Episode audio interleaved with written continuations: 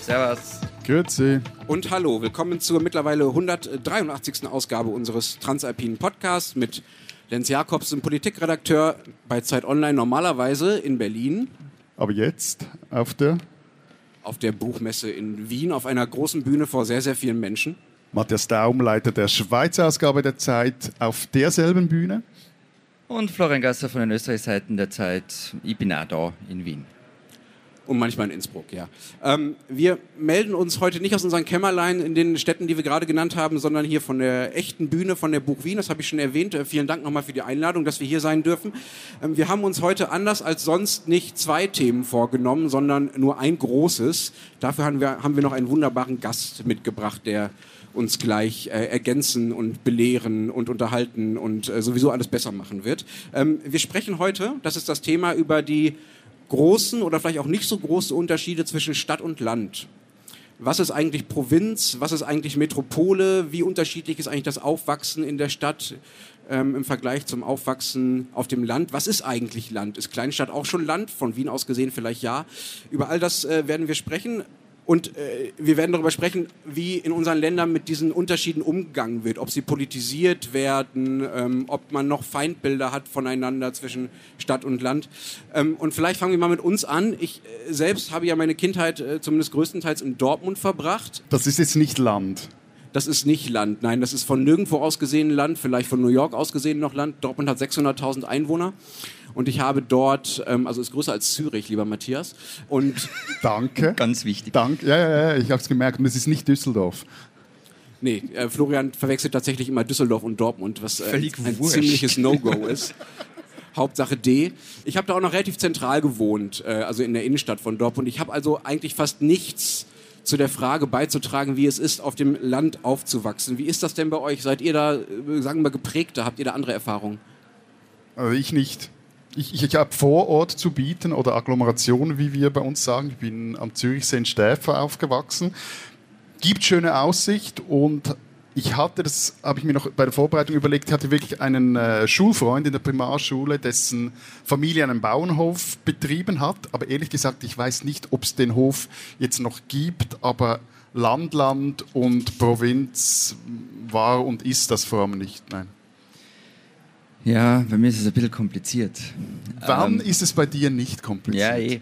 Nein, es kommt bei mir etwas darauf an, wen man fragt. Also ich bin in Innsbruck aufgewachsen, eine Stadt mit mehr als 100.000 Einwohnern. Also nein, ich komme nicht vom Land, ich komme aus der Stadt. Wenn man jetzt aber in Wien fragt, also wenn wir jetzt da beim Publikum eine Umfrage machen würden unter den Wienerinnen und Wienern, dann wird es schon Dann, eher dann, lass uns doch das mal machen. Ja, Ist Innsbruck Provinz oder nicht? Der erhebe die Hand oder die. Ja, ja oder nein, musst du schon fragen. Ja oder schau, nein, ja. schau, schau. Sie trauen sich nicht. alle Hände hoch. Genau, also äh, von, von Wien aus gesehen oder für Wienerinnen und Wienern ist natürlich alles, wirklich alles über der Tangente, tiefste Provinz. Ich bin ein Landei und Bauernschädel und ähm, wenn man aus Wien kommt, dann ist zwar dieses Ding um Wien herum, dieses Österreich ein nettes Naherholungsgebiet, es gibt ein bisschen Weinbau und, und Berge und so weiter. Ähm, es gibt allerdings auch das Umgekehrte. Wien ist halt für die Leute, die nicht in Wien wohnen, ganz oft das Großstadt-Moloch, in dem alles grausig ist und schier und dreckig, was halt genauso wenig Ja, stimmt. wobei ich finde es eigentlich ganz nett hier in Wien. Es ist total nett. Und vor allem, ihr habt im Gegensatz zu Zürich, ihr habt eine U-Bahn. Darum beneide ich euch etwas. Ganz ein wichtiger Fakt, ähm, den man aus Wien oft vergisst. Es gibt zwei Orte in Österreich mit einer U-Bahn. Also Graz. Nein. Es gibt Wien und Serfaus. Ein Wintersportort ja, in ja, Tirol. aber- Der hatte U-Bahn mit vier Stationen. Die hießen früher mal, ich glaube, Parkplatz, Kirche, Raiffeisen, Talstation. ähm, ja. Aber Wien ist nicht die einzige Stadt mit einer U-Bahn, das ist wichtig. Aber nur um das mal zusammenzufassen, das heißt, äh, wir wollen über Stadt-Land reden und niemand von uns hat dazu eigentlich von Landseite irgendetwas beizutragen. Das, ist zieht vielleicht, sich ja etwas durch unseren Pod. Es Ich ist- wollte gerade sagen, und? es ist vielleicht nicht so günstig für diesen äh, Auftritt, äh, den wir uns hier das erste Mal seit zwei Jahren äh, wieder äh, organisiert haben, zu dem wir eingeladen wurden. Also ähm, ich glaube, da muss uns jemand äh, helfen, oder? Wir haben uns Hilfe geholt, ähm, nämlich die österreichische Autorin Angela Lehner. Ist gerade mit ihrem neuen Buch auf Lesereise, das heißt 2001, erzählt vom Aufwachsen in der Provinz, Geboren wurde sie 1987 in Klagenfurt, aufgewachsen in Osttirol. Sie lebt heute in Berlin. Und wie es dazu kam, wird sie uns hoffentlich gleich selber erzählen. Herzlich willkommen, Angela Lehner.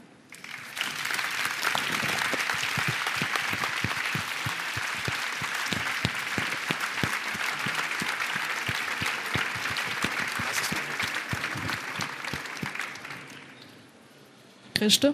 Das habe ich jetzt nicht verstanden. Christe. Was? Wie bitte? Wie? Christe. Osttiroler Begrüßung. Wie heißt die? Größte? Grüßti. Servus, Grüezi, hallo, Christe. Das klingt irgendwie nach etwas zu essen, das geröstet ist. So. Aber klingt gut, also macht Hunger. Ja, also Grüezi und Christe würde ich gerne essen. Ja, ja, ich, Können wir mal bitte zum Buch kommen, von der Buchmesse? so sieht das aus. Genau. Und im Klappentext dazu steht Folgendes. Die Berge sind schroff, ähm, die Touristen unersättlich, die Jugendlichen auf der Suche nach Alkohol und Abenteuern und die Eltern abwesend. Eine Zukunft hat hier keiner, am allerwenigsten Julia, die in der Hauptschule zum sogenannten Restmüll gehört, was ihr egal ist, denn für sie zählt nur eines, Hip-Hop und der Zusammenhalt ihrer Crew. Ist das Aufwachsen in der Provinz wirklich so trostlos, wie im Buch dargestellt wird, oder ist ganz vieles davon einfach nur Klischee? Also ich glaube, ähm, aufwachsen, heranwachsen, Teenager sein ist sowieso irgendwie immer schlimm, egal wo. Und dann kommt es, glaube ich, so ein bisschen drauf an, äh, wie die Interessen so gestreut sind. Also damals, mein Aufwachsen hat sich ja vor 20, 30 Jahren am Land abgespielt. Das heißt, äh, ohne richtig gutes Internet, beziehungsweise hat es damals noch diese Modems gegeben, denen Wie ein russischer Nachrichtensatellit klingen. Genau, erstmal so zehn Minuten lang und dann hat irgendwie, ruft der Papa dann alle drei Minuten und sagt, die Leitung ist besetzt, geh aus dem Internet. also das waren so mein Zugang in die Welt. Und äh, da kann es dann, glaube ich, schon unter Umständen recht einsam sein, wenn man ähm, ja, seine Interessen nicht so abdecken kann. Aber ähm, das Modem war auch in der Stadt langsam. Also selbst in Dortmund hatten wir nur 56k. Wir sind ja alle ungefähr nur ein paar Jahre auseinander. Das ist jetzt noch nichts spezifisch ländliches, äh, was du beschrieben hast äh, von, vom Aufwachsen, dass halt das Internet langsam ist. Das lag halt daran, dass es damals so war, dass das Internet langsam war. Was ist denn das äh, spezifisch ländliche beim Aufwachsen? Gibt es da etwas? Wie würdest du das beschreiben? Ja, ich glaube, was einfach, wenn man jetzt über diese Informationsinfrastruktur hinwegschaut, ist halt einfach generell die Verkehrsinfrastruktur, glaube ich, einfach ein großer Unterschied. Also für uns war das immer eine große Frage, wenn man jetzt ähm, ausgeht oder fortgeht eben abends, wie kommt man denn überhaupt heim? Also ich kannte tatsächlich jemanden, der in einem Traktorreifen sich hat die Isel runtertreiben lassen in den nächsten, ins nächste Dorf. Nochmals, no, das, das, das, das, das bedarf, also, wie, da wollen wir die ganze Geschichte hören. Also du bist in Lienz aufgewachsen. In Lienz selber oder im Umfeld oder Umland von Lienz? Naja, schon im Umland von Lienz, aber das ist ja trotzdem dann zehn Minuten zu Fuß. So wie circa in Dortmund. Also du tust jetzt so, als wäre Dortmund eine Stadt. Ich meine, hallo. Es ist wie Düsseldorf.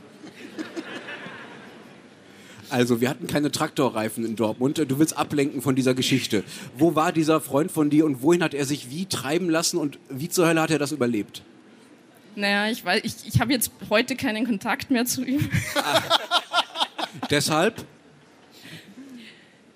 Also hat er es überlebt oder nicht? Das äh, bleibt offen. Okay. Also, nee, aber es, man musste sich unter Umständen Dinge einfallen lassen. Das war halt eine sehr kreative Lösung, wenn es halt keinen Stadtbus gibt und niemand fährt. Wie komme ich in die nächste Stadt? Also in, in Basel kennt man ja auch dieses Konzept mit dem Basler Wickelfisch. Das ist da halt vielleicht ein bisschen mehr ausgereift als der Traktorreifen, aber der Gedanke ist ähnlich genial. Bitte was? Das Basler was? Die, die Idee, du, du lässt dich den Rhein runtertreiben und packst deine Sachen, die du nach, nachher wieder trocken anziehen willst, in so einen Sack rein, den du... Wickelfisch. Wickelfisch, den du dann irgendwie zumachen kannst und dann schwimmst du mit diesem Sack oder lässt dich den Rhein runtertreiben. Aha. Vorteilsweise nur im Sommer machen. Und das ist eine Art öffentliches Verkehrsmittel in Basel, ja? Oder? Mischung aus Freizeitvergnügen und äh, Verkehrsmittel. Aber frag nicht mich, ich bin nicht aus Basel. Also das Ja, ja. Ja. Was ja in dem Buch äh, auch eine große Rolle spielt, sind die Orte, ähm, die, beziehungsweise die Nichtauswahl der Orte. Diese Crew, ähm, die in dem Buch die Hauptrolle ähm, äh, spielt, sucht immer nach Orten, an denen sie sich überhaupt irgendwie aufhalten kann. Das gibt es irgendwie nicht. Irgendwann sind sie ganz begeistert, ich hoffe, ich verrate nicht so viel, als da so eine neue Bar aufmacht, die sie dann anfixt und ihnen einmal Sangria dahinstellt umsonst, damit sie dann beim nächsten Mal wiederkommt, den einmal Sangria selber zahlen müssen. Ähm, und da besaufen sie sich dann wochenlang quasi. Ist das vielleicht ein Unterschied zwischen Aufwachsen, Stadt und Land? Land, dass sagen wir mal die Auswahl der Orte, nicht nur der Verkehrsmittel, sondern auch der Orte, an denen man sich aufhalten kann, einfach viel kleiner und viel, viel geringer ist als jetzt ähm, selbst in Dortmund? Das kann schon sein. Ja, ich glaube, es, es gibt weniger Orte, aber ich glaube, es ist generell ein Problem, so wo hält Jugend sich auf, wo gibt es einen Ort für Jugend, äh, ist, glaube ich, nochmal so ein eigenes Thema für sich. Ähm. Und auch die Frage nicht, ob man anonym sein kann. Also wenn man in, in Lienz ausgeht, ähm, das ist in Innsbruck ja ähnlich und wahrscheinlich in Dortmund auch nicht so viel anders. Man kennt halt fast jeden und in einer Großstadt kann ich auch mal wohin gehen, wo ich niemanden kenne und anonym sein. Ja. Also ich möchte mich noch einmal dagegen verwehren, dass Dortmund keine Großstadt sei. Sie ist größer als jede Schweiz, Schweizer Stadt beispielsweise, aber ähm, das, ist, das ist bestimmt ein Phänomen. Ja. Was ja eine große Rolle spielt in dem Buch auch noch ist die Musik. Ist der Hip-Hop, den diese Leute hören, etwas, was ihnen, sagen wir mal, hilft bei der Selbstermächtigung in der Provinz? Oder ist das jetzt eine völlig großstädtische, dortmunderische Sicht von mir auf die Dinge?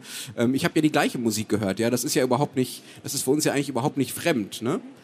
Ja, ich glaube, es ist halt, ähm, die Musik wird zu einem Ort, in dem man äh, Gemeinschaft findet, in dem man Zugehörigkeit findet, den man vielleicht woanders nicht findet. Und was man halt sagen muss, was vielleicht am Land anders ist, ist, es gibt ja tolle Angebote, aber für bestimmte Gruppen. Und wenn du dich damit nicht identifizieren kannst, zum Beispiel, ich konnte mich nicht gut mit Wintersport identifizieren. Und dann hat, ist das sehr zusammengeschrumpft. Wo kann ich mich hin, wo kann ich hingehen, wo kann ich mich verwirklichen? Und natürlich, wenn du dann darüber hinaus ein neues Angebot zur Identifizierung bekommst, kann Musik einfach ein guter Weg sein und neue Räume eröffnen wird man auf dem Land, ähm, ich fehlt das richtige Wort dafür, sagen wir mal, anschlussfähiger, konsensualer als in der Stadt? In der Stadt kann man schon sehr früh wählen zwischen Subkulturen, zwischen Musikrichtungen, Clubs, Freundeskreisen und so weiter. Man kann ab dem Moment, wo man sich, sagen wir mal, selber bewegen kann und kein Kleinkind mehr ist, sich im Prinzip seine Szenerie aussuchen. Das kann man auf dem Land, hast du ja gerade beschrieben, äh, nicht so gut. Was hat das für einen Effekt auf das, sagen wir, auf das spätere Leben, ja? Also äh, merkst du das darin, wie du heute mit Leuten umgehst, dass du es gewohnt bist, auch mit anderen Leuten umzugehen, die nicht so sind wie du? Also konsensualer. Ich glaube, man hasst es einfach, bis man 19 ist und gehen kann. Und man denkt bis dorthin, man ist einfach zu cool fürs Land. Und dann geht man in die Stadt und merkt, scheiße, die Stadt ist cooler als ich. Was macht man dann? Cooler werden. Musik hören. Darf ich ganz kurz noch was erzählen? Ich habe in dem Podcast ja schon öfter von meinen familiären Verbindungen ähm, nach Osttirol gesprochen und war da als Kind äh, immer öfter und lang. Und für mich ist ja Osttirol, und ich meine es wirklich liebevoll, das Texas Österreichs. So, was? Das Texas Österreichs. Es sind alle religiöser und bewaffneter als der Rest des Landes. Und, also, und das ist jetzt kein Scherz. ich, ich habe als Kind schießen gelernt. Also wir waren da irgendwie, ich weiß, wer so zehn gewesen sein, Ende der 80er, Anfang der 90er. Und ich bin da mit meinen Cousins aufgefadelt am Zaun gestanden. Wir haben die Knarre über den Zaun gelegt und haben halt dann geschossen. Oder an, auf was? Ja, auf nichts in, ins Leere. Okay. Aber es macht doch keinen Spaß zu schießen, also sage ich ohne Erfahrung, wenn man auf nichts zielt. Naja, es ist ja mehrmal um die Handhabung der Waffe gegangen. Also Vielleicht solltest du noch mal dorthin fahren, einen zweiten Unbedingt, Kurs belegen. Ja, ja.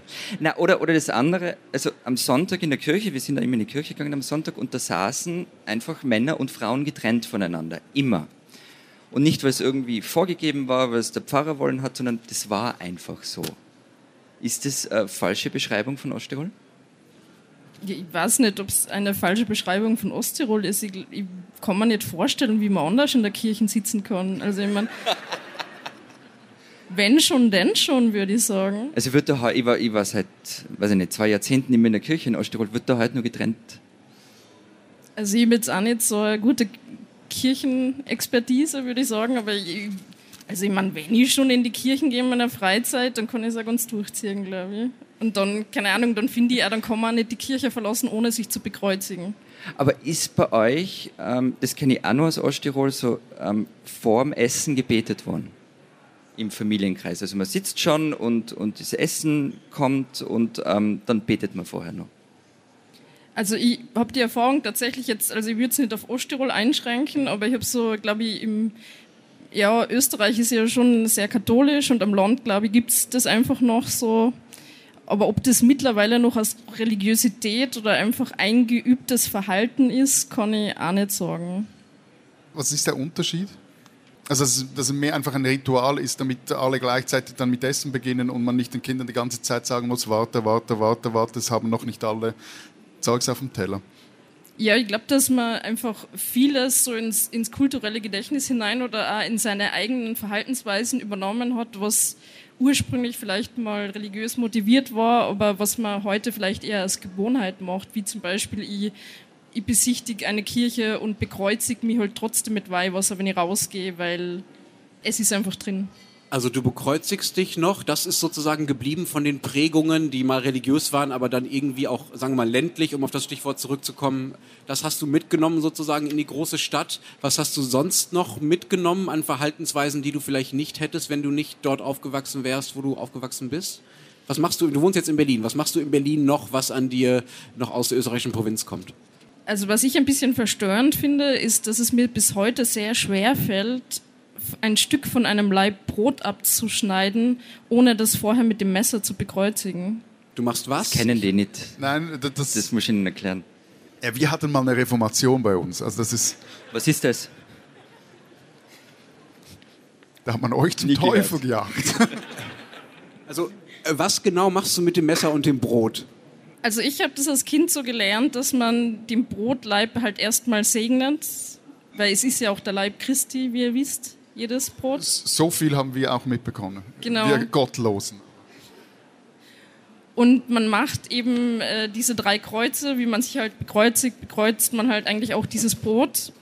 Und äh, das ist auch sehr tief drinnen bei mir, wenn ich so ein Leibbrot anschneide. Und ich muss tatsächlich jetzt so auch, äh, wenn ich so jetzt hier morgens im Hotel auf Lesereise bin und ich bin die Erste, die so ein Stück Brot anschneidet, muss ich mich schon zusammenreißen. Aber Erklär's, erklär's doch mal handwerklich, glaube ich. Genau, ich glaube, wir haben es genau, noch nicht verstanden. Also du also nimmst das Messer in die eine Hand und das Brot in die andere Hand. Und was tust du dann? Du setzt die Spitze an, du drehst das Brot herum und dann Auf die Rückseite, also die flache Seite liegt oben dann. Genau. Aha. Dann machst du Kreuz, das ist dieses Symbol, was auch auf seiner Fahne oben ist, dreimal untereinander. Und du ritzt es richtig rein oder du, du tippst da so drauf? Na, es ist, also man, man, man schrammt mit der Klinge darüber, es reicht. Okay, ich glaube, also. unserem nächsten Auftritt müssen wir das mal vorführen. Ähm, dann nehmen wir ein Demonstrationsbrot äh, vielleicht mit. Gibt es noch was anderes, was du mitgenommen hast, außer das Brot bekreuzigen in die große Stadt? Also ich, ich freue mich tatsächlich, wenn ich hin und wieder in so kleineren Wanderkontexten oder so unterwegs bin und dann begegne ich Leuten und dann kann ich die einfach grüßen auf der Straße. Hast du, als du nach Berlin gezogen bist, die Leute gegrüßt und die so was willst du von mir oder? Nee, man gewöhnt sich das irgendwie schnell wieder ab, aber ich finde, es fühlt sich für mich auch wohlig an, so wie auch irgendwie nach wie vor diese, also man sagt ja in Österreich nicht guten Tag, sondern das Höfliche ist ja eigentlich Grüß Gott. Und auch das fühlt sich für mich noch richtig an. Also das ist ja lustig, es gibt ja in der Schweiz einen sogenannten Grüezi-Graben, also wo man es gibt wirklich so, das kannst du geografisch auch plus minus festhalten, ab wo grüßt man sich, wenn man sich auf der Straße kreuzt und aber wo dann nicht mehr. Und es gibt auch soziologische Untersuchungen oder politologische Untersuchungen, die zeigen, dass dort, wo eher gegrüßt wird, äh, dass dort auch der, der Gemeinsinn höher entwickelt sei oder eher aus, ja, ausentwickelt sei als in diesen Gebieten, wo man sich nicht grüßt auf, auf der Straße. Das heißt, Berlin wäre eine höflichere Stadt, wenn alle Grüß Gott sagen würden? Ganz Oder sicher.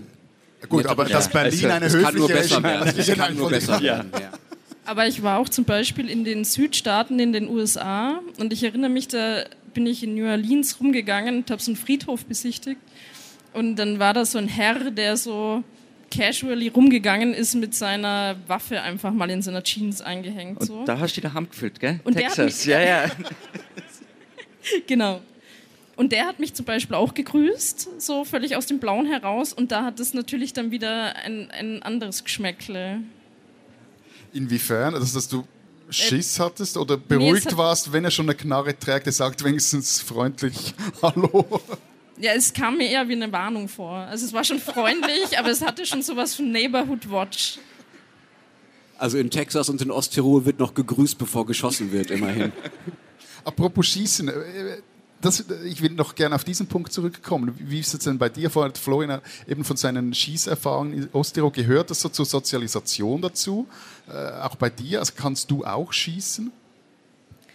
Ich kann nicht schießen, aber ich glaube, ich war auch tatsächlich nicht so gut integriert wie Florian. Also ich äh, war tatsächlich ähm, eine Zugroste, würde man sagen, in Tirol. Also, ähm, das heißt, deine Familie ist erst vor 100 Jahren dorthin gezogen? Das ist eigentlich ganz gut beschrieben, so wie das so mit Zugehörigkeit läuft. Also man ist, glaube ich, immer so die fremde Familie im Dorf, bis eine noch fremdere kommt. Ähm, aber ich hatte tatsächlich noch andere Wurzeln. Meine Mutter kam noch von woanders in Österreich und ähm, ich habe das da so in diese Inner Circles nie reingeschafft. Ich war auch nie in einem Gesangsverein, bei der Musik oder irgendwo. Ich habe nicht mal eine Raiffeisenbankkarte.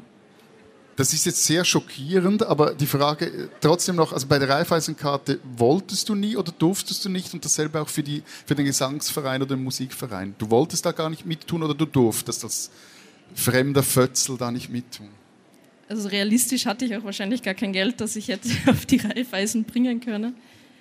Und bei den Vereinen war das schon so, dass ich zum Beispiel, ich erinnere mich, dass ich gerne einen Sommerjob machen wollte, meine ganze Teenagerzeit, aber es war tatsächlich unmöglich, weil tatsächlich immer die Kinder oder die Jugendlichen, wo irgendwelche Verbindungen in die Gemeinde gangen, wo der Onkel der und der ist, die haben halt die Sommerjobs bekommen.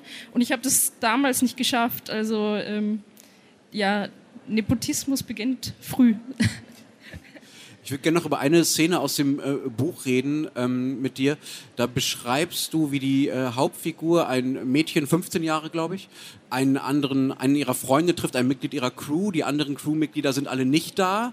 Und sie, die treffen sich irgendwie und sie bemerkt, oh, wir sind das erste Mal zu zweit alleine. Das sind wir sonst eigentlich nie. Und dann fragt sie ihn, Entschuldigung, relativ unverblümt, ob sie nicht Sex haben wollen. An sie der formuliert Stelle, es übrigens anders im äh, Buch. Ja, sie formuliert es anders, das überlassen wir dann der Lektüre, ähm, das, äh, wie diese Formulierung genau lautet.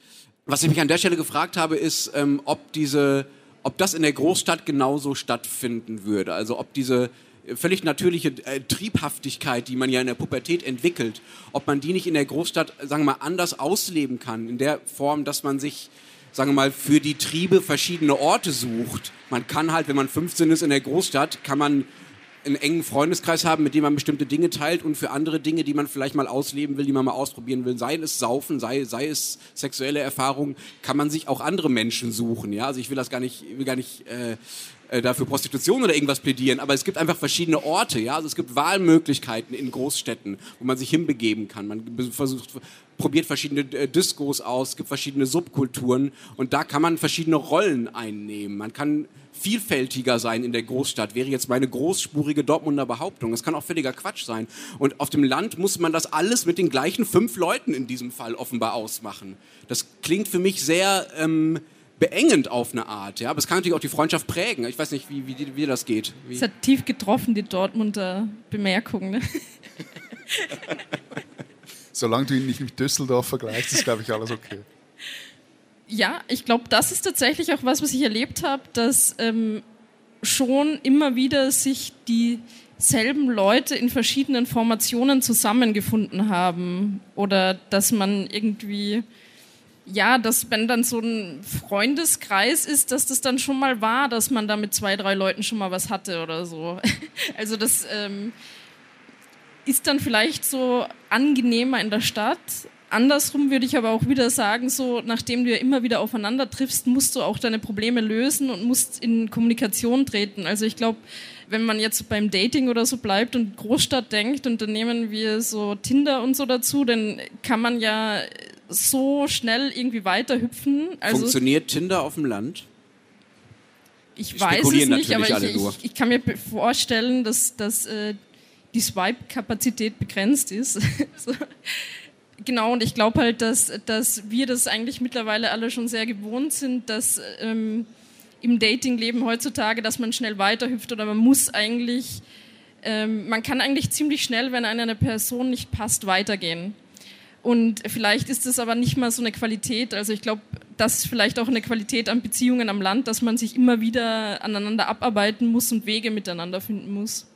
Das gilt ja nicht nur fürs Liebensleben, sondern generell fürs Leben, dass man immer wieder auf die gleichen Leute trifft.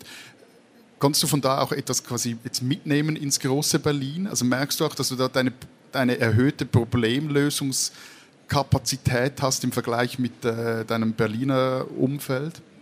Also ich würde fast sagen, das ist eher charakterabhängig, wie man ähm, so auf Probleme eingeht, ob man eher outgoing ist oder so für sich bleibt. Ähm, was ich schon ziemlich stark habe, ist so ähm, ja so einen Anstandswillen tatsächlich. Also dass ich um Himmels willen niemals meine Nachbarn würde irgendwie mit Lärm belästigen wollen und ähm, andersrum, wenn ich irgendwie mitbekomme, ich störe jemanden, bin ich so total zutiefst beschämt und bin dann irgendwie immer total überrascht, wenn ich so Nachbarn, Nachbarn melde, eure Musik um zwei in der Früh stört mich und es stört die aber nicht in dieser Konfliktsituation miteinander auszuharren.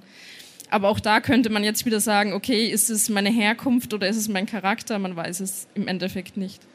Darf ich da mal kurz korrigierend eingreifen? So insgesamt ähm, ist das, was wir jetzt hier machen, ich weiß gar nicht wie lange schon, nicht Teil des Problems. Wenn wir jetzt sagen, wir reden über die Stadt-Land-Kluft, über die, ähm, die Unterschiede, die Gemeinsamkeiten, was uns ausmacht, was uns trennt und wir, ich nehme mich da jetzt nicht aus, gell? also ähm, witzeln eigentlich seit, weiß ich nicht, einer Viertelstunde ein bisschen darüber, warum das Land so ist. Wir, die vier Großstadtbewohner. Du, du hast jetzt Zürich als Großstadt bezeichnet. Ausnahmsweise in dem Kontext. Dortmund auch.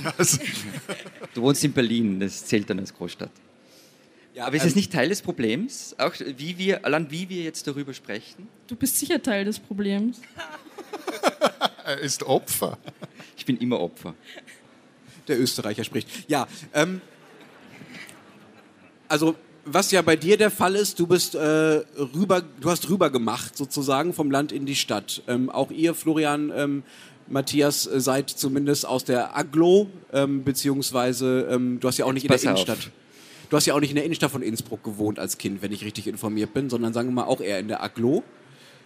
Wurscht, ja. Whatever. Auf jeden Fall haben, sich, haben wir uns alle Richtung Großstadt orientiert. Auch ich bin äh, von Dortmund, habe es dann endlich mal nach Berlin in die große Stadt geschafft. Das, wir sind äh, quasi Konvertiten, ja? Sind Konvertiten nicht eigentlich die Allerschlimmsten? Diejenigen, die dann mit so einem Rückblicksgruseln auf das zurückblicken, was sie da hinter sich gelassen haben und sich, sagen wir mal, für was Besseres halten, weil sie es in die große Stadt geschafft haben. Das ist ja schon das Wording, ne? Also man hat es geschafft, man hat es, du hast selber gesagt, bis, bis man 19 ist, findet man es ganz schrecklich, bis man endlich raus kann. So. Das prägt ja auch total das Landbild, wenn die Leute, die vom Land kommen, dann in der großen Stadt auf Bühnen sitzen und darüber reden, wie schrecklich es auf dem Land ist. Führen wir hier die völlig falsche Diskussion? In meiner Wahrnehmung ist, es, ist dieser Rückblicksgrusel für die 20er reserviert. Und jetzt in meinen 30ern geht es schon eher wieder so Richtung, dass so mein Freundeskreis und ich, ach ja, am Land wohnen, das wär's doch. Also ich kenne eher so dieses ähm, wieder nach Raum und Ruhe schmachten. Also ich glaube, ähm, natürlich gibt es einen bestimmten, also intellektuellen Diskurs, wo man das Land irgendwie abwertet, aber es gibt genauso ein Schmachten nach dem Land. Also vielleicht ist dieses Abwerten nur so ein Selbstschutz der Großstädter, weil sie in Wirklichkeit eifersüchtig sind, weil sie in der stinkerten, lauten Stadt wohnen müssen. Das spielt mir jetzt völlig in die Hände, weil ich habe da so eine These, nämlich die Stadt so wie, oder das Land, so wie wir sie kennen, ist doch eigentlich eine Erfindung der Städter. Also ich glaube, nirgendwo findet man so viele äh, urige Bäckereien wie in den Wiener Bobo-Bezirken. Ähm, die Lederhosendichte in Wien ist zu gewissen Jahreszeiten echt hoch, viel höher als irgendwo sonst in Österreich. Vielleicht mit der Ausnahme, wenn irgendwelche Wiener Pfeffersäcke in ihre Ferienhäuser nach Bad Aussee oder sonst wohin fahren, die haben dann auch alle Lederhose an, aber die Bad Ausseer nicht. Ähm, die gehen, geht man dort zum, zum Bauernmarkt und kauft sich irgendwie die, die echte, den echten, frischen Schafskäse man fühlt sich geerdet und so. Also Nur weil du das, dir nichts aus Essen machst. Nein, aber, nein, jetzt, aber so wie wir das Land verstehen, existiert doch nur mehr in unseren Köpfen oder in den Köpfen der Städter. Ich bin mir nicht sicher, ob das stimmt. Also ich glaube, dass das andersrum hoffe, auch dass stimmt, das nicht ne? so dass die Stadt auch nur so, äh, nur so existiert. Also dass es auch ein Feindbild der Stadt und eine Beschreibung der Stadt von, von Seiten der Landbewohner gibt, die genauso klischeehaft und, und verzerrt ist. Und ich glaube, dass man das aber ja auch gegenseitig braucht. Also in diesem, das, was ich gerade als Konvertieren beschrieben habe, das ist ja ein Wegbewegen und man muss dieses Wegbewegen ja auf eine Art auch begründen. Ja, also ich muss ja auch sagen, ich bin nach Wien gezogen, weil es dort so schrecklich war. Oder weil man dort das Brot bekreuzigt, auch wenn du das ja offenbar ähm, mitgenommen hast. Und ich bin mir nicht sicher, ob das, sagen wir mal, dazugehört, sich vom jeweils anderen Leben ein bestimmtes Bild zu machen. Und es gibt ja aber trotzdem auch noch Unterschiede, die tatsächlich existieren. Also das Bekreuzigen des Brotes, der Nahverkehr und so weiter. Ähm, Interessant fände ich eher die Frage, wem diese Klischees dienen. Ja? Also wem es dient, äh, äh, die österreichische Provinz, äh, sagen wir mal, als Alpenkitsch darzustellen, als würde man, als würden alle Leute mit so Souvenirkorben aus, aus selbstgemachter Marmelade da irgendwie rumlaufen. Ja? Ja, da würde ich dir tatsächlich äh, zustimmen, weil wir sind ja heute auf der Buch Wien und literarisch würde man auch sagen, ja, es, es gibt das Land, aber es gibt auch dieses Narrativ vom Land, das wir uns erzählen. Und literarisch würden wir eben immer fragen, wenn wir uns diese Erzählung anschauen, wer spricht eigentlich und warum?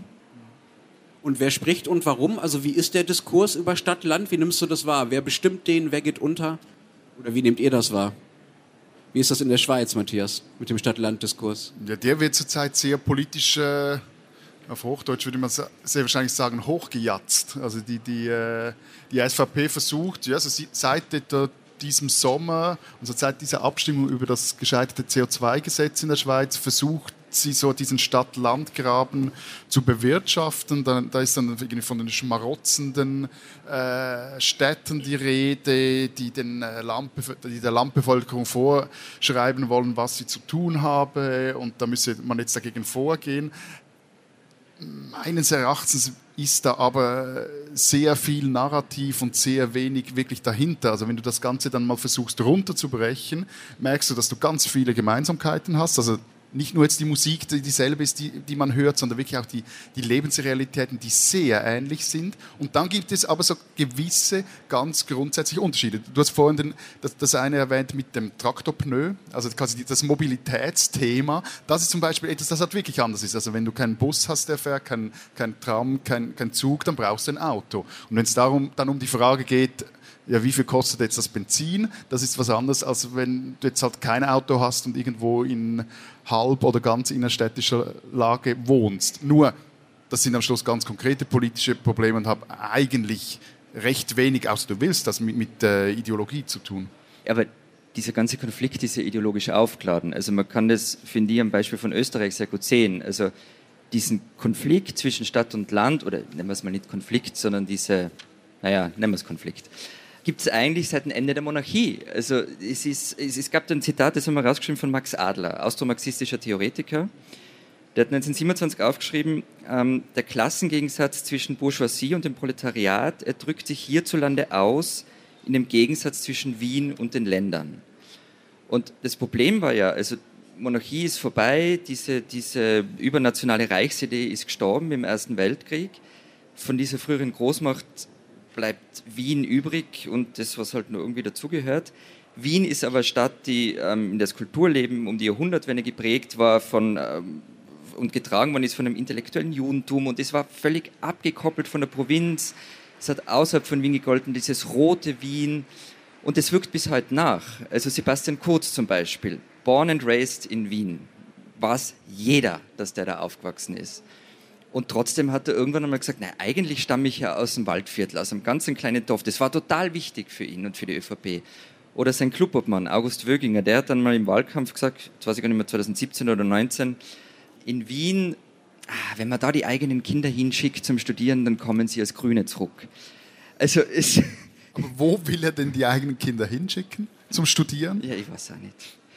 Und es wird, also ich empfinde es und ich möchte die These von, von, mir von vorher nochmal verstärken, es wird da einfach mit Klischees gespielt, die so nimmer stimmen. Ja, aber ich meine, müssen wir nicht gleich bei der ÖVP bleiben. Ich meine, wenn man an die Plakate von Van der Bellen beim Präsidentenwahlkampf zurückdenken, wie er dann plötzlich auch wandern da durch die Berge gegangen Er hat auch ist. Heimat draufgeschrieben als Heimat, Plakat. Ja, also das war ja tatsächlich Haider-esk, würde ich schon sagen, diese Bilder. Also wenn ich mich so zurück erinnere an die Plakate fürs BZÖ damals, so, wo, also das, das ist das, was ich richtig problematisch finde oder was mir eigentlich abstoßen würde, wenn ich am Land wohnen würde, wo ich mir so denke, so ja, für wie deppert haltet ihr mich eigentlich? Also wenn dann irgendwie, man sich so plöt plötzlich so denkt, so, wenn sich dann die Grünen so denken, ja, dann machen wir halt auch jetzt Populismus und der am Land finden die Lederhosen sicher super.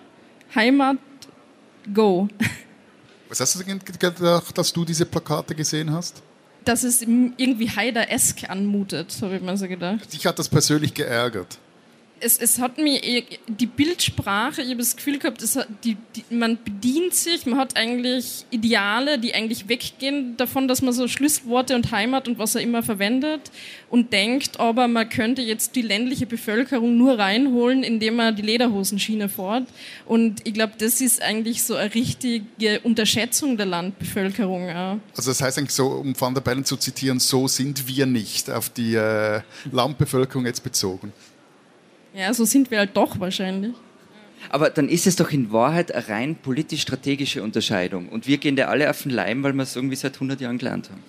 Ich weiß nicht, ob es rein politisch ist, weil ganz ehrlich, wenn ich so in, in Berlin bei meinem YouTube sitze und plötzlich kommt mir eine Tirol-Werbung oder eine Kärnten-Werbung einer, äh, wie praktisch ähm, es, es Land, wenn es ums Marketing oder Werbung gibt, auch selber auf diese Klischees zurückgreift. Ähm, also ich glaube, es man da wird dir warm ums Herz oder was passiert dann, wenn du das siehst? Nee, aber ich glaube, dass, äh, dass man ja Klischees nicht nur ausgeliefert ist, sondern diese auch für sich nutzen kann. Und ich glaube, es ist nicht nur dieses Landbild oder dieses Narrativ vom Land produziert nicht nur das Außen mit, sondern das Land von sich selbst aus Marketinggründen auch. Ja, aber dem will ich gar nicht widersprechen. Ich sage nicht, dass es nur von, von, von der Stadt benutzt wird gegenüber dem Land. Natürlich wird es von der Tourismuswerbung benutzt, um deutsche zahlende Gäste zu uns zu holen natürlich wird es auch äh, wiedergespiegelt oder gegengespiegelt dann. Also man sieht sich ja dann am, am, Land auch oft so. Im Widerspruch zur Stadt. Im Widerspruch und in Österreich im Widerspruch zu Wien vor allem. Werbung. Wie geht es weiter mit der Europäischen Union? Präsidentschaftswahlen in den USA, EU-Parlamentswahlen, geopolitische Krisen und wirtschaftliche Schwierigkeiten. Wir suchen Lösungen für diese Herausforderungen. Am 19. und 20. März auf der digitalen Europakonferenz von Handelsblatt, Die Zeit, Tagesspiegel und Wirtschaftswoche. Über die Zukunft Europas sprechen wir mit Bundeskanzler Olaf Scholz, Wirtschaftsminister Robert Habeck und vielen mehr. Kostenlose Anmeldung unter europe20xx.de.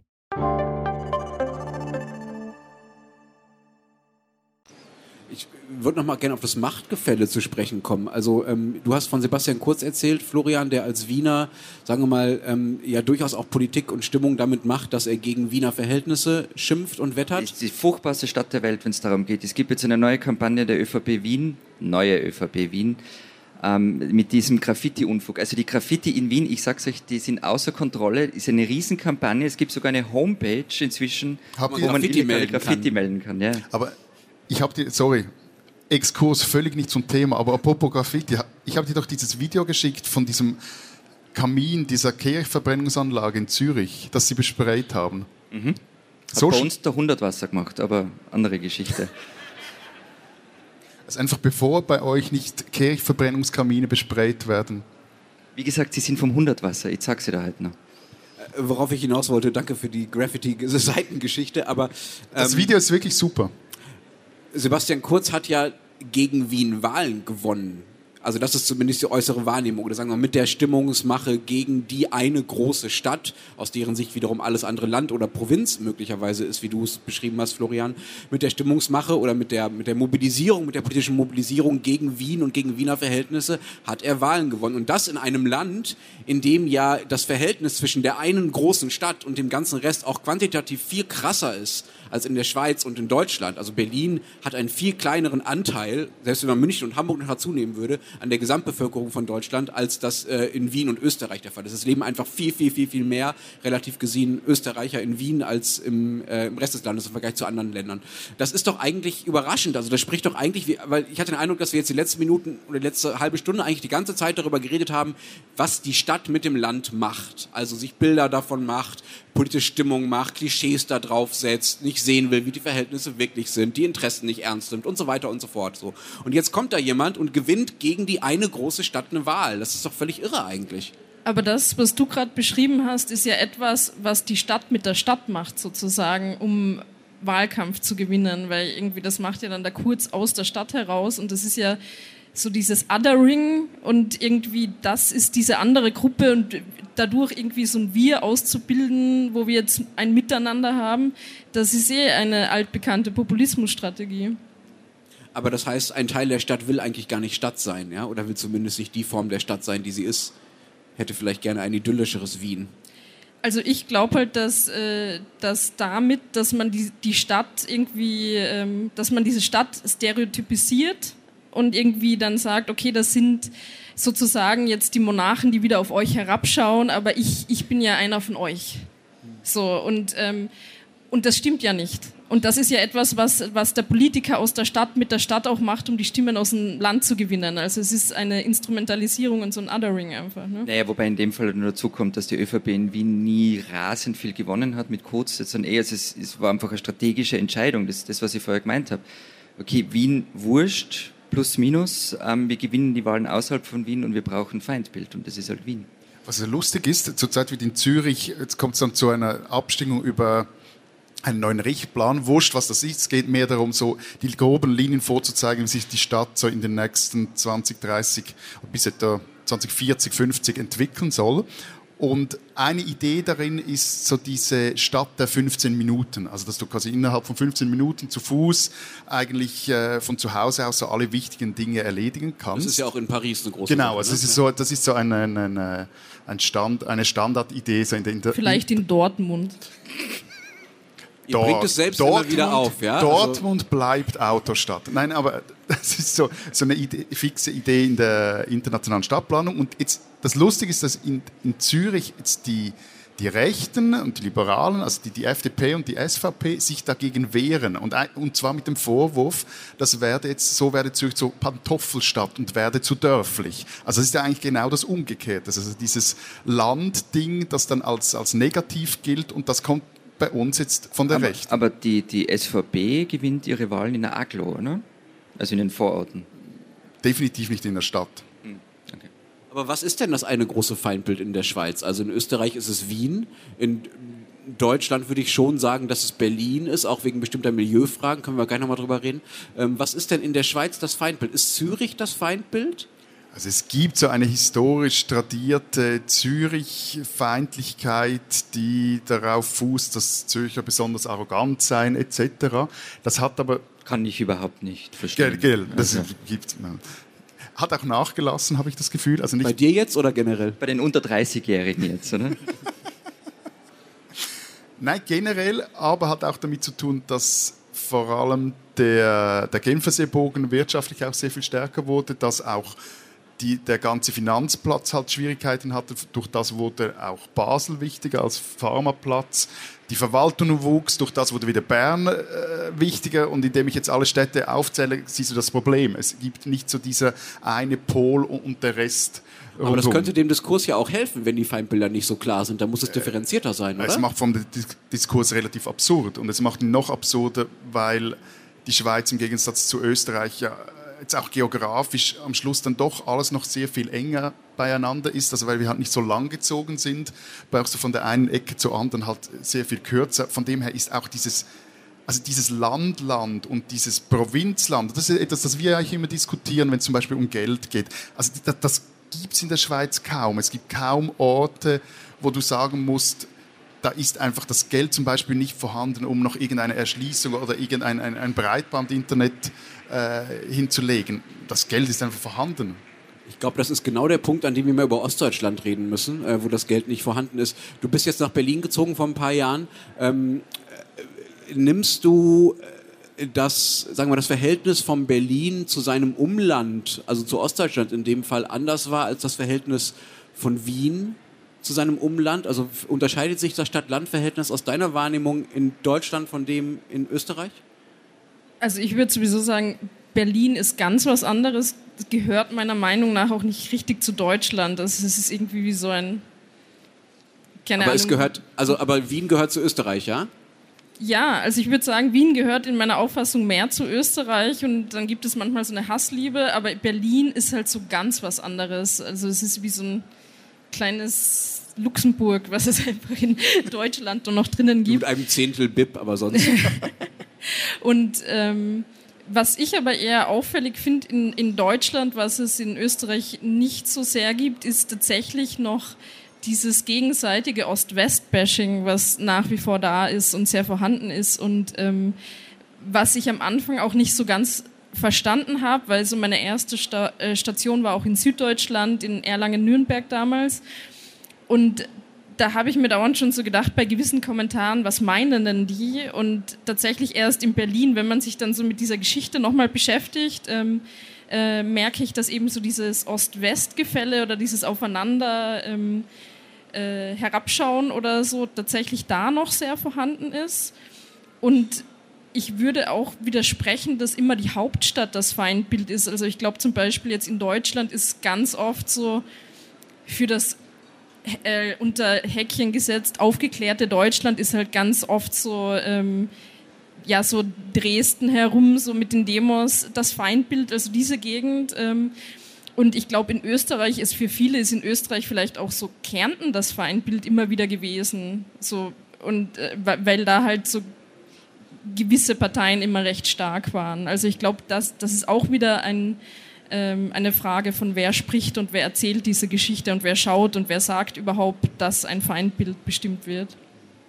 Vielleicht noch eine naive Frage zu deinem Buch, um da mal wieder darauf mal wieder zurückzukommen. Warum hast du das überhaupt geschrieben? Also war dieses Erzählen von einer Jugend auf dem Land, warum war das ein, sozusagen ein, ein, warum wolltest du das tun? Warum war das ein Motiv für dich, ein Ziel für dich? Was, wolltest du irgendetwas mitteilen? Hat es irgendeinen diskursiven Ehrgeiz, dieses Buch? Oder erzählt es einfach eine Geschichte, die du, wo du denkst, die eignet sich gut für ein Buch? Also ich wollte mehreres mitteilen, so auf verschiedenen Ebenen. Äh, ist auch ein sehr politisches Buch, was irgendwie auf die Umstände dieser Zeit auch eingeht auf unser Thema heute hier bezogen würde ich so sagen, dass ähm, ich jetzt vielleicht als Erwachsene, die jetzt in der Stadt wohnt, eine neue Faszination für meine eigene Vergangenheit entwickelt habe. Also dass dieses, äh, diese Peripherie, die man so als Elend damals empfunden hat. Und, ähm, und für mich war das tatsächlich ja wirklich geografisch, weil ich bin in Osttirol aufgewachsen, das sind ja überall Berge und du kannst halt nicht mal sagen, wie in Deutschland, ich fahre jetzt in die nächste Stadt, weil überall in Deutschland bist du ja eigentlich in ein, zwei Stunden wieder in der Stadt. Aber in Österreich ist es ja durch die Berge geografisch wirklich so. Du musst halt dann erstmal so mit dem Zug nach Spital, dann um die Berge herum nach Salzburg und dann kannst du mal versuchen, nach Wien zu kommen. Und ich glaube, so diese Situation, dieses, äh, dass man halt dann immer doch auf dieses Tal zurückgeworfen war und was man sich dann so ausgedacht hat und wie man sich das Leben witzig gemacht hat, fand ich doch so im Nachhinein relativ interessant. Aber könntest du dir vorstellen, weil du gesagt hast, in den 20ern hat man dieses Gruseln, ähm, äh, jetzt bist du in deinen 30er, irgendwann auch mal in Osttirol einfach zu leben wieder? Also, ja, vielleicht. Also, ich kann mir vorstellen, wieder aufs Land zu ziehen, aber ich glaube tatsächlich allein so aber Land in der Nähe einer Stadt. Genau, also tatsächlich durch diese Abgeschiedenheit, die man eben in Deutschland nicht so hat, ähm, dann vielleicht eher in Süddeutschland oder so. Oder ja, was weiß ich, in Vorarlberg oder so kann man auch ganz gut in einer Stadt wohnen und ist in 20 Minuten in der nächsten Stadt. Das ist natürlich auch eine Option, aber ich hätte eigentlich keine Lust mehr, also vor allem auch mit ähm, ja, Kultur, die ich erleben will und so, wo es einfach momentan nicht so das Angebot gibt, mhm. hätte, kann ich es mir jetzt in der momentanen Situation nicht vorstellen. Also ich kann jetzt ein bisschen Werbung machen. Es gibt mittlerweile einen Zug pro Tag, der direkt von Lienz nach Wien fährt. Vielleicht wäre das was. Du, du, bist nicht nur Tourismusdirektor, sondern bald auch noch irgendwie ÖBB-Chef Marketingplan. Aber ich habe zum Schluss noch eine Frage apropos Elend, weil deine Protagonisten und Protagonistinnen im, im Buch in 2001 die essen ja grauenhaften Junk. Also das ist irgendwie Blut de Passa, die sie essen, weil sie kein Sugo mehr haben, noch fast das Beste und sonst so richtig dieses, äh, also ja, Mann, übertreibst nicht. Emmentaler Brot und Spaghetti Bolognese, was hast denn du in deiner Kindheit gegessen, hallo? Wir diskutieren ernsthaft. Die sind gestern am Abend gekommen und seitdem diskutieren wir ausschließlich darüber, wo wir essen gehen. Die Vorbereitung für den Podcast waren fünf Minuten und der Rest war, wo gehen wir essen. Sie glauben jetzt alle, das ist übertrieben. Es war genau so. Ja, also, also das ist denen total wichtig. Wir passen uns den hiesigen äh, Umständen der hiesigen Kultur an. Aber meine Frage wäre eigentlich, gibt es etwas das du immer isst, wenn du wieder zurück im Alpen Texas bist? Ich, ich muss auf jeden Fall einmal Osttiroler Schlipfkropfen mit brauner Butter essen. Mindestens einmal, wenn es geht, zweimal. Und was muss ich mir darunter vorstellen? Das ist so, das sind so, also Nudeln, gefüllte Nudeln, würde man sagen. Kennst du Kärntner Nudeln? Also so in der Art wie Tortellini, also Nudelteig ähm, mit äh, Kartoffel-Kräuterfüllung, ähm, mit brauner Butter übergossen. Und es ist so die, die Tränen der Osttiroler Texaner sozusagen. Gibt es das in Wien? Kriegen wir das hier irgendwo? Ja, ja. Ja, das gibt, also es gibt schon so eine Regionalküchentrend in die Hauptstadt rein. Wir, machen, wir showcasen mal alles, was in der Provinz so leckeres gekocht wird für die, äh, für die Gäste aus dem Ausland, die mal zu viel Geld dafür ausgeben wollen wie wir, ja? Wir haben einfach Hunger jetzt, es ist bald eins. Es ist bald eins. Vielen Dank, Angela Lena. Äh, vielen Dank an Sie alle, dass Sie da waren. Ich hoffe, ähm, Sie hatten ein bisschen Spaß. Äh, wir hatten es. Ähm, wir gehen jetzt was essen. Ähm, Sie bleiben hoffentlich noch ein bisschen auf der äh, Buchmesse hier in Wien. Wir hören uns äh, für die Leute, die nicht live dabei sind, ähm, dann nächste Woche wieder, oder? Genau. Sehe ich das richtig? Bis dahin sagen wir Vielen Dank. Adieu. und tschüss. Bitte.